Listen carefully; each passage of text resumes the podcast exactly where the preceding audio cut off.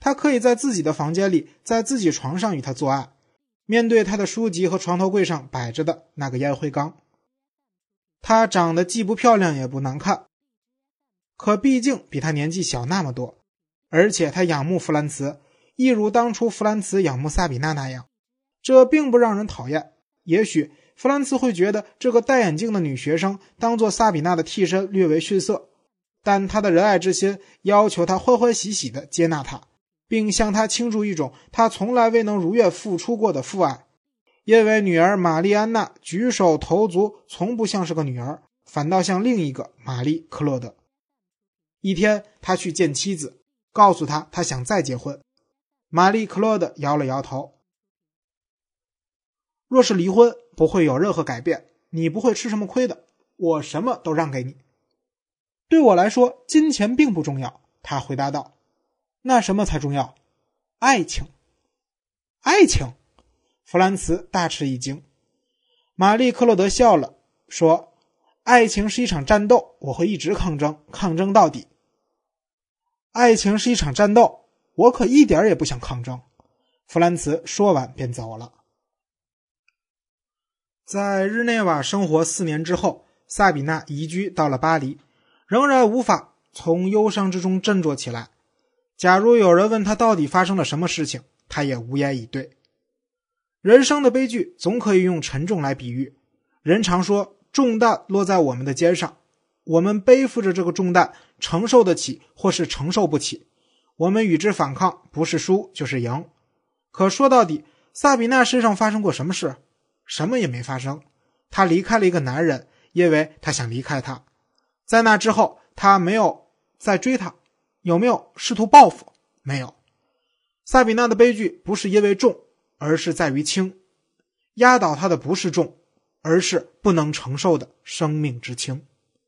直至此时，背叛的时刻都令他激动不已，使他一想到眼前铺展一条崭新的道路，又是一次叛逆的冒险，便满心欢喜。可一旦旅程结束，又会怎样？你可以背叛亲人、配偶、爱情和祖国，然而当亲人、丈夫、爱情和祖国一样也不剩，那还有什么好背叛的？萨比娜感觉自己周围一片虚空，这虚空是否就是一切背叛的终极？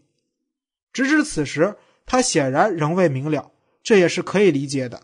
追求的终极永远是朦胧的，期盼嫁人的年轻女子期盼的是她完全不了解的东西。追逐荣誉的年轻人根本不识荣誉为何物，赋予我们的行为以意义的，我们往往对其全然不知。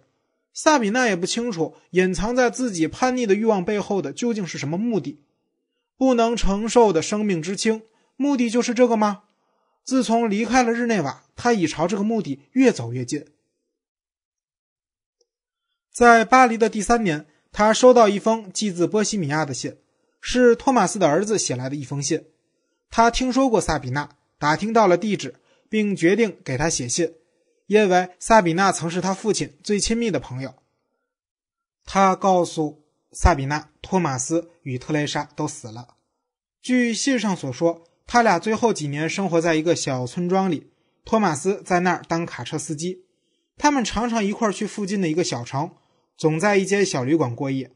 路在山间穿行，弯弯曲曲，卡车坠入了深谷，找到的尸体全是碎的。警方发现卡车的刹车装置糟糕透了。得知这一消息，萨比娜无法平静下来，她与过去之间的最后一丝联系也断了。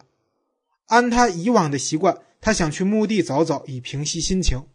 最近的一座墓地是蒙巴纳斯公墓，墓地里一是一座座石墓，墓旁是一座座脆弱的小石屋、小教堂。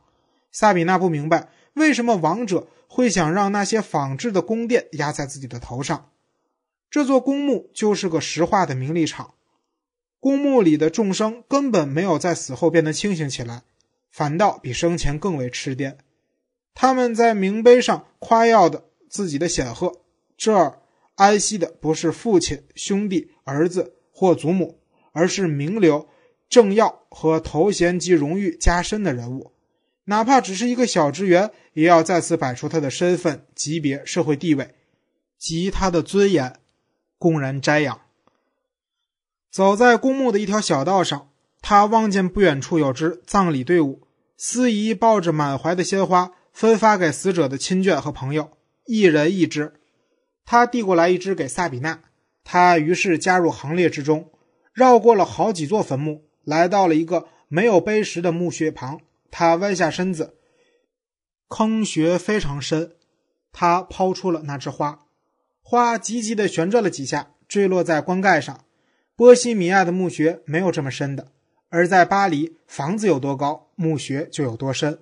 他的目光落在墓穴一旁带风的石板上，这石板令他充满了恐惧。于是他匆匆赶回家。整整一天，萨比娜都在想着那块石板，为什么他会让他感到如此的惊恐呢？他给自己找了这样一个答案：如果坟墓被一块石板封住，亡者将永远不得出来。可是，不管怎样，死人都不会从墓穴中出来。那么，他是躺在一层粘土之下，还是一块石板之下？结果又有什么不同呢？不，结果有所不同。假如坟墓用一块石板封住，也就是不愿让亡者还魂，那沉重的石板对他说：“待在这儿，别动。”萨比娜想起他父亲的坟墓，棺材上覆盖着泥土，泥土上开出花朵。一棵枫树的树根盘绕棺材而生，可以想象亡人的魂魄经由树根和花儿从坟墓之中超脱出来。假如他父亲被一块石板封死，他就不能在他过世后再向他倾诉，也不能再听到树的枝叶之中传来他宽恕的声音。特蕾莎与托马斯安息的那座公墓会是什么样子呢？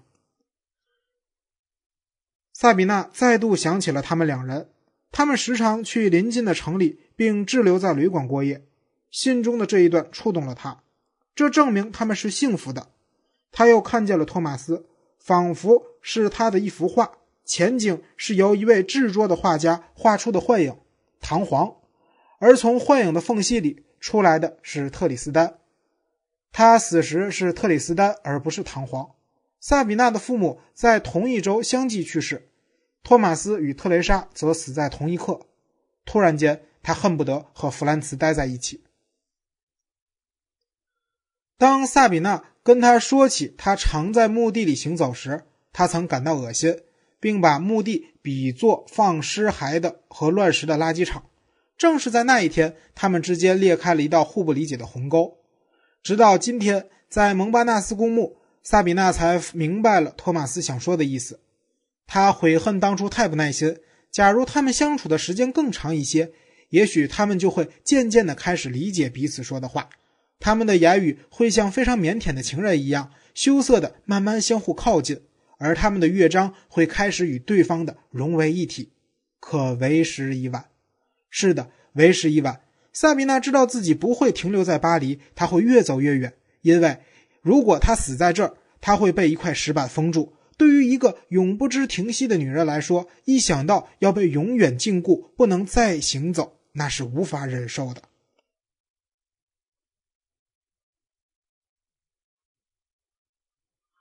弗兰茨的朋友知道他与玛丽·克洛德之间发生了什么，他们也都清楚他与戴着一副大眼镜的女学生之间的事情，只有萨比娜的这一段故事无人知晓。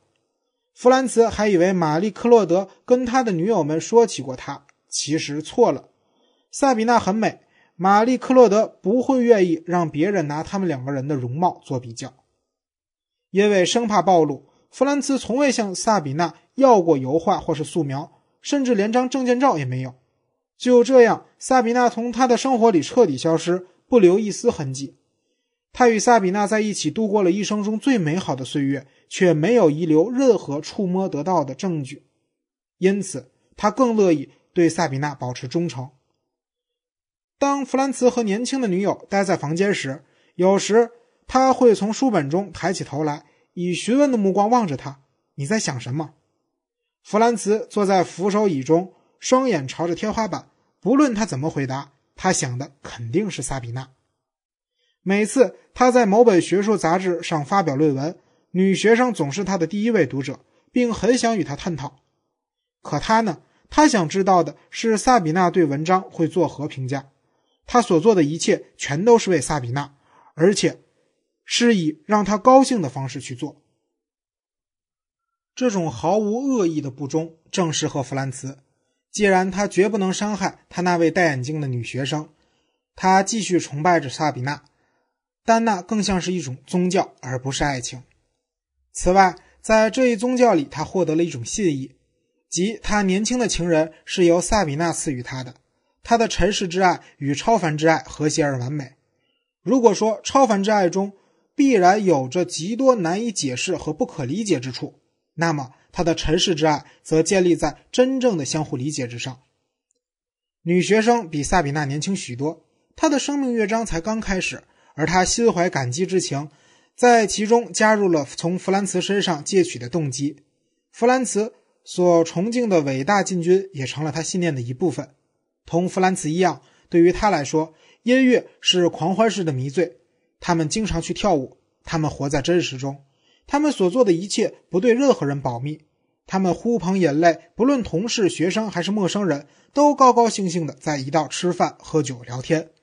他们常常去阿尔卑斯山远足，弗兰茨弯下腰，女孩跳到他背上，然后他背着她在草地上奔跑，高声吟诵着幼年时他母亲教给他的一首德文长诗。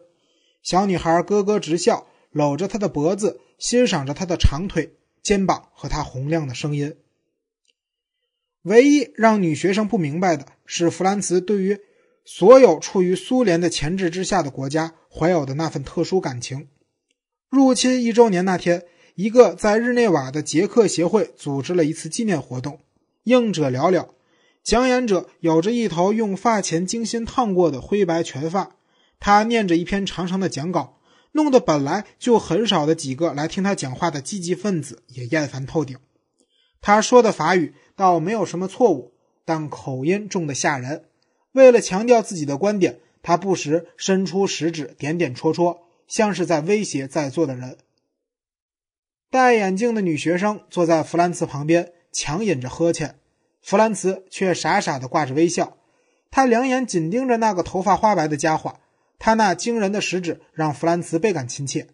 他心想，这个男人定是个秘密信使。是保持他与他的女神之间沟通的天使。他闭起眼睛，浮想联翩。他紧闭双眼，如同他在欧洲的十五家旅馆和美国的一家饭店的房间里，在萨比娜身上闭着双眼。家常读书制作，感谢您的收听。